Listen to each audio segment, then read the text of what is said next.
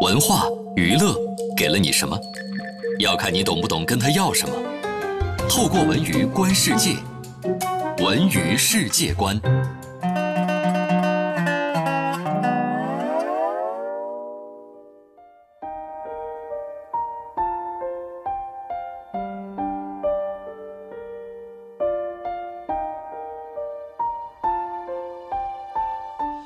北京时间十二点三十四分，欢迎回到下半时段的文艺大家谈。各位好，我是小东。各位好，我是小昭。走进今天的文娱世界观。刚刚过去的周末，第十九届中国上海国际艺术节在山城拉开帷幕。请听文艺之声记者宋歌发回的现场报道。